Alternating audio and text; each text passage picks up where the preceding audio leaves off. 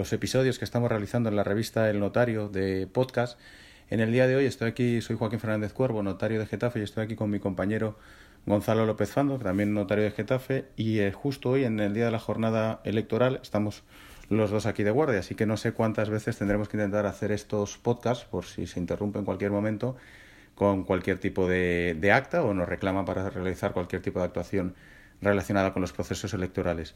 Hoy mi compañero Gonzalo nos va a explicar un poco la actuación del notario en días como hoy y en todo el proceso electoral, porque es peculiar en nuestra función. Y aquí está Gonzalo, buenas tardes. ¿Qué tal, Joaquín? Buenas tardes.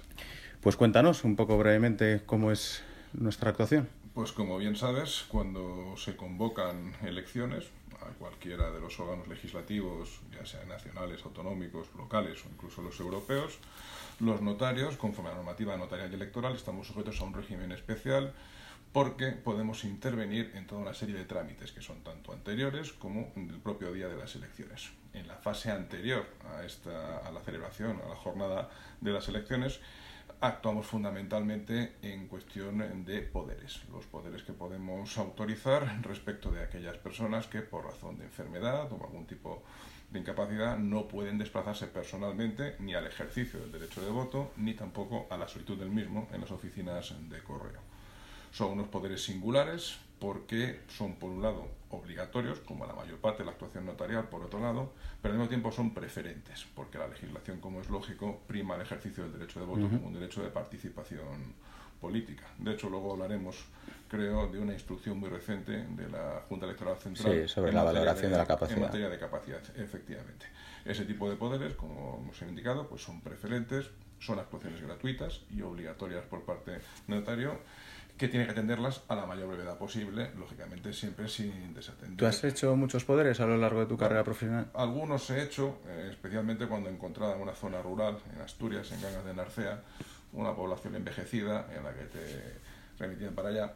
Y claro, a veces te encuentras con cosas un tanto singulares cuando no surrealistas. Sí, bueno, si me vas a contar, yo el último poder que he hecho en concreto, yo he tenido que ir al hospital, una persona que estaba en aislamiento, me tuve que poner todo el tipo de, de ropa para protegerme en este caso, sí, sí, sí, sí, todo porque el hombre pudiera ejercer su derecho de voto. Además, el, el colegio, creo que ha sido el colegio, no sé si, el, sí, el colegio de Madrid nos da nos ha dado este año, como eran, las dos elecciones han sido en un plazo de un mes, eh, la posibilidad de que el mismo poder se pueda utilizar para las dos elecciones. Por un lado, primero para las generales y luego para las europeas, autonómicas y, municipales. Sí, la verdad es que tiene, tiene su lógica a la hora de ahorrarle trámites a la gente. Hablabas de situaciones en los hospitales, yo recuerdo las residencias.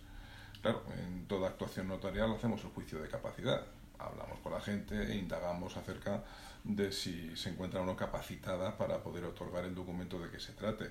Yo recuerdo un señor al que le hice una pregunta de orientación si sabía quién estaba gobernando en ese momento y me salió que era el general Franco.